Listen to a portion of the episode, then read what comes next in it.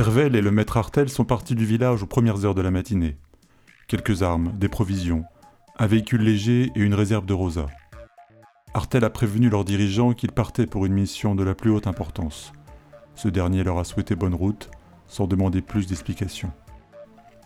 Ils ont pris la direction du village des Ogoufnes, une route assez longue, mais qui ne présente pas de danger particulier. Cette partie du continent est peu habitée et peu empruntée en cette période de l'année. Il en va différemment quand arrive la période des réponses, car tous les peuples se rendent chez les Ogoufnes pour obtenir leur lumière sur de nombreux sujets. Leur véhicule, mu de façon autonome par l'énergie du Rosa, avance maintenant depuis trois jours à grande vitesse à travers la prairie. La jambe d'Hervel ne le fait plus souffrir. C'était en définitive une blessure anodine qui cicatrise rapidement. Le véhicule franchit les herbes hautes sans montrer le moindre effort, glissant au-dessus du sol irrégulier. Le voyage est peu éprouvant pour les passagers, mais ils doivent rester attentifs pour ne pas heurter un troupeau de balancelles effrayés ou une motte saillante. Artel est perdu dans ses pensées. Depuis le début du voyage, il n'a pas beaucoup parlé. Hervel ne lui a pas posé de questions sur les raisons de ce voyage, ni sur les demandes qu'il compte faire auprès des Ogoufnes, ni sur les raisons qui l'ont amené à l'inviter à ce voyage. Il le sent préoccupé et peu enclin aux discussions futiles. Soudain, le véhicule est soulevé et se retourne en pleine vitesse. Les deux Alouis sont projetés hors de celui-ci. Il retombe lourdement sur le sol dans un cri de douleur. Hervel ne parvient pas à reprendre ses esprits immédiatement. Un voile noir l'empêche de voir et de comprendre ce qui vient d'arriver. Après un moment d'attente, il se redresse et commence à entrevoir le véhicule au loin, totalement détruit. Il en déduit qu'ils ont fait une erreur de pilotage. Il cherche du regard son maître, en espérant qu'il en soit sorti sain et sauf. Il tourne sur lui-même, regarde autour de lui pour le trouver. Il doit être allongé au milieu des herbes, se dit-il. Il commence à courir, puis à l'appeler. Maître, où êtes-vous? Dans sa course, il bute sur un paquet qu'Artel avait soigneusement rangé parmi ses affaires.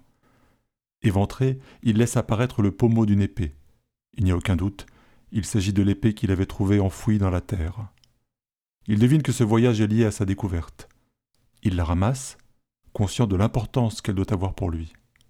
En se redressant, il entend une voix au loin. Donne-la-moi immédiatement. Elle doit y rester. De l'autre côté, derrière la carcasse du véhicule, un homme vêtu de noir et mesurant près de deux mètres soulève Artel par le cou en l'étranglant. Machinalement, Hervel pousse un cri et brandit son épée d'un air menaçant. Lâche-le L'homme se retourne brusquement et lâche Artel. La voici donc. Merci, jeune homme. Artel, découvrant son apprenti muni de l'épée, comprend le danger qu'il encourt.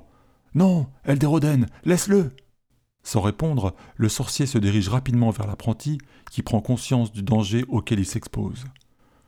Ne sachant quelle attitude adopter, il fait d'abord un pas en arrière, puis se prépare au combat. Il brandit l'épée au-dessus de sa tête, alors que le sorcier est à sa portée, puis tente de lui donner un coup. Hélas, au moment où l'épée doit entrer en contact avec Elderoden, celui-ci disparaît et se retrouve derrière lui. Il reçoit alors un violent coup dans le dos, qui le projette en avant. Propulsé par cet élan, il reprend l'équilibre et court aux côtés de son maître. Artel est allongé et semble blessé. Je vais vous sortir de là, maître. Non, répond Artel dans un souffle. Hervel, l'épée, frappe le sol. Le sorcier se tient debout, au loin, mais ne semble pas vouloir s'approcher.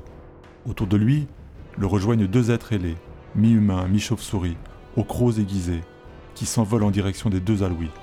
Hervel saisit la lourde épée à deux mains, la soulève, puis la bat violemment sur le sol, comme s'il voulait déchiqueter le ventre d'un ennemi à terre.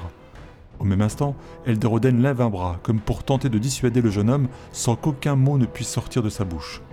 Une gerbe de flammes jaillit autour d'Hervel et se répand en cercles successifs. Elle brûle les herbes, atteint le véhicule et fait exploser le rosa éventré sur le sol dans des gerbes violacées. Hervel aperçoit les deux créatures au-dessus d'eux partir en fumée. Avant que les flammes ne l'atteignent, le sorcier disparaît, ne laissant derrière lui qu'un nuage de fumée opaque. La destruction est totale, et les flammes se propagent sans obstacle. Les deux alouis demeurent saufs, comme protégés dans un cocon au milieu du feu. Hervel soulève l'épée, et les flammes disparaissent instantanément. Il se retourne vers Artel. Il ne respire plus. Hervel est effondré.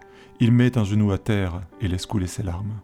Il reste longtemps à veiller sur la dépouille de son maître, à tenter de comprendre la succession des événements, mais sans y parvenir.